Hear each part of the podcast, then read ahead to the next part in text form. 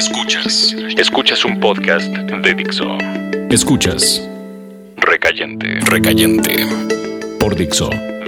La productora de podcast más importante en habla hispana.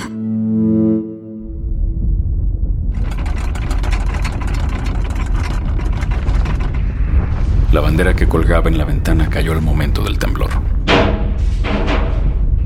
En la recámara, Rubén, Penélope y Alondra estaban desnudos.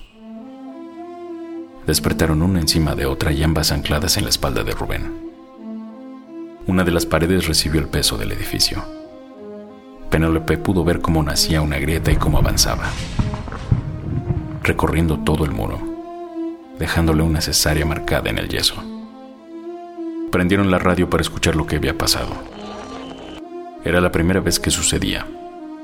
Miriam Rascol daba algunos consejos, pero ellos sabían que de alguna manera, con ese temblor, y después de lo ocurrido la noche anterior, ese era el fin de su mundo, tan pequeño, tan destrozado después del temblor que se extendió desde su cama hasta las cordilleras lejanas que gritaron al moverse.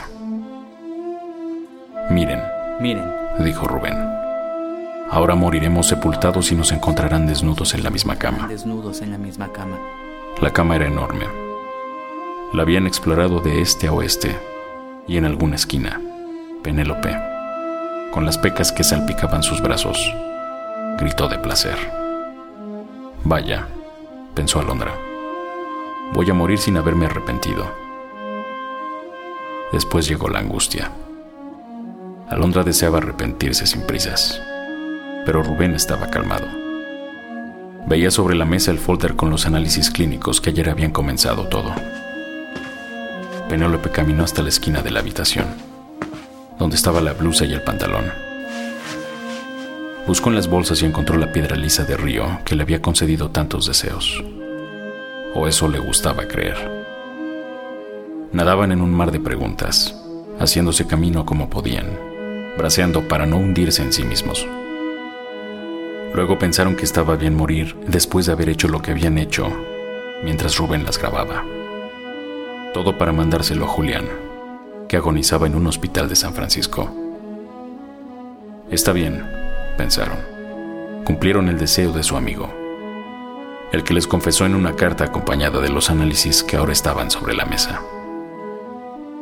Después, cuando tembló por segunda vez y el muro paralelo comenzó a cuartearse, el mundo se acomodó de nuevo.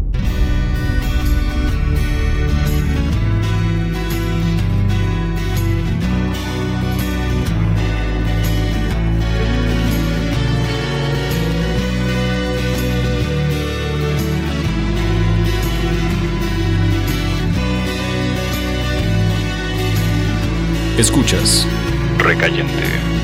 Lisa tiene un amor de ultramar, brilla en la oscuridad. Su sabor a la primera vez le hace volver a aprender.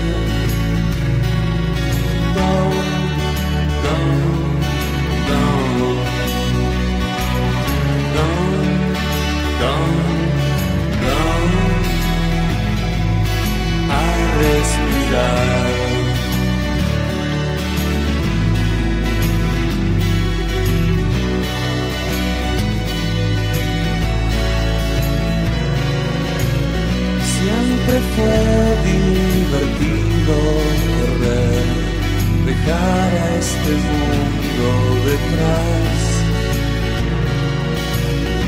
Hoy la atmósfera comprime sus pies. Ella es mi chica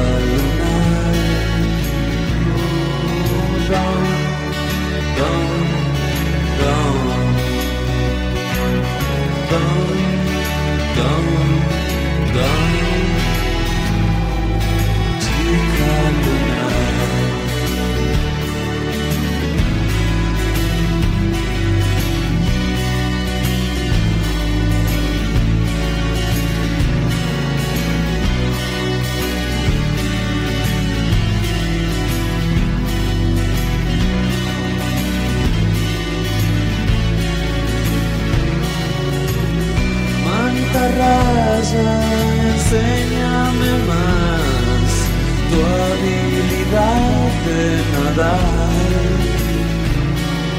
Ella es mi espejo y refleja lo que soy.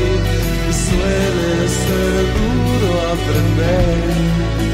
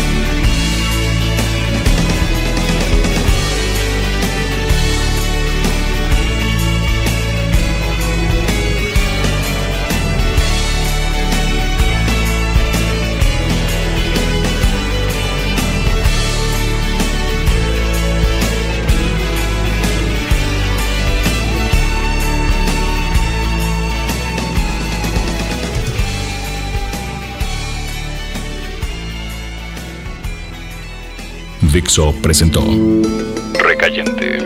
Recayentes son los escritos de Fernando Benavides, arroba mimoso 1. En la voz de Federico del Moral, arroba F-del Moral.